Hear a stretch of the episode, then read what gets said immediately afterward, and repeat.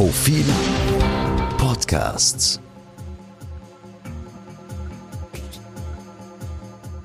Ehe leicht gemacht. Man trifft sich, man trennt sich. Schuld? Was ist das? Im Justizministerium wird, so heißt es, an den gesetzlichen Grundlagen für eine Ehe Leid gearbeitet. Genaueres ist noch nicht bekannt, aber ziemlich sicher wird es um die Abschaffung des Verschuldensprinzips gehen sowie um die Beseitigung alter Hüte wie der Mitwirkungspflicht, die Ehegatten abverlangt, im Erwerb des anderen mitzuwirken und die aus einer Zeit stammt, in der vorausgesetzt werden konnte, dass Gattinnen keinen eigenen Beruf haben. Auch die Frage des Verschuldens gilt ja im Übrigen als alter Hut. Man trifft sich, man trennt sich. Schuld? Was ist das? Was sollen wir uns also unter einer Ehe Leid vorstellen? Unbeschwertes Zusammensein, solange es beiden gefällt und danach eine heitere Trennung, statt einer Bürde von Verpflichtungen, die auch durch die Scheidung nicht so einfach loszuwerden ist? Was wäre denn das Gegenteil einer leichtgewichtigen Ehe? In guten wie in schlechten Zeiten, in Gesundheit und Krankheit, bis das der Tod uns scheidet? Zusammenbleiben, obwohl man einander nicht mehr liebt? Also bitte zum Gruseln. Tschüss bei Liebesende, warum nicht? Blöd ist nur, dass das Entlieben nicht unbedingt synchron abläuft. Das kann unterschiedliche Folgen haben, greifen wir zwei heraus. Folge A. Derjenige, der nicht mehr liebt, hat ein schlechtes Gewissen und verhält sich bei der Trennung daher wenigstens materiell großzügig. Das wäre anständig, kommt aber eher selten vor, zumal Großzügigkeit einen finanziellen Status erfordert, über den nicht viele verfügen. Folge B. Derjenige, der nicht mehr liebt, sieht die anderen nur noch als schwer erträgliche Last und will sie so billig wie möglich loswerden.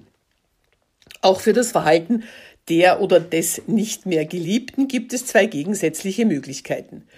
Version 1. Die nicht mehr geliebte Person hat ihren Stolz und geht wie das Dirndl vom Tanz. Weshalb sie nachher oft nichts mehr hat als ihren Stolz und die Kinder und wenig Geld für die Kinder. Version 2. Die nicht mehr geliebte Person will Jahre des loyalen Zusammenwirkens wenigstens finanziell abgegolten haben, vor allem wenn sie über weite Strecken unbezahlt gewirkt hat, damit der oder die andere mehr Energie in den Gelderwerb stecken konnte. Das wird ihr manchmal als kleinliche Rachsucht ausgelegt.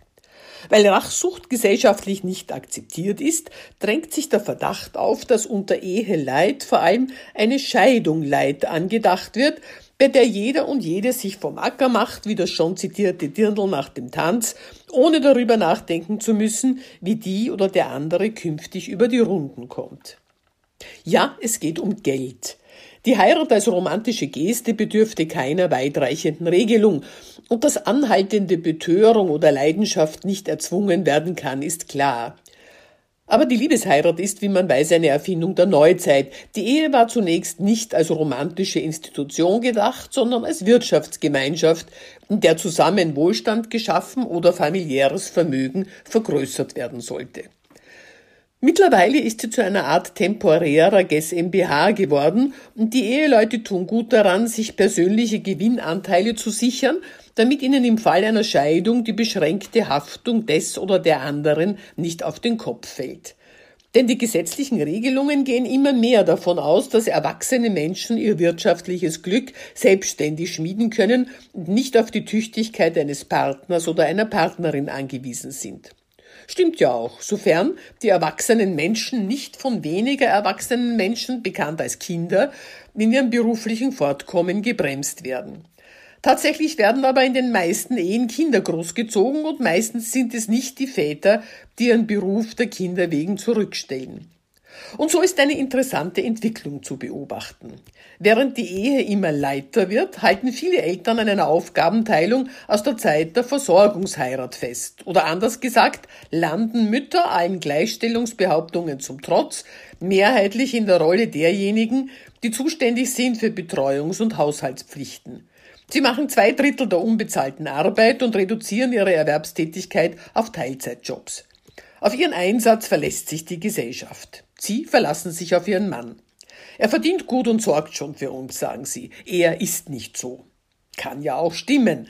Falls er aber doch so ist, haben sie wenig Rückhalt vom Gesetz, schon gar nicht, wenn die Ehe noch leiter wird. Dann heißt es, sorry, gute Frau, wo war Ihre Eigenverantwortung? Den gut verdienenden Neopatriarchen kann das recht sein. Aber alle anderen sollten darüber nachdenken, ob eine fortschrittliche Ehereform zu Lasten der Frauen gehen muss, beziehungsweise worin dann der Fortschritt liegt. Nur so gefragt, was ist eigentlich so gruselig an in guten wie in schlechten Zeiten?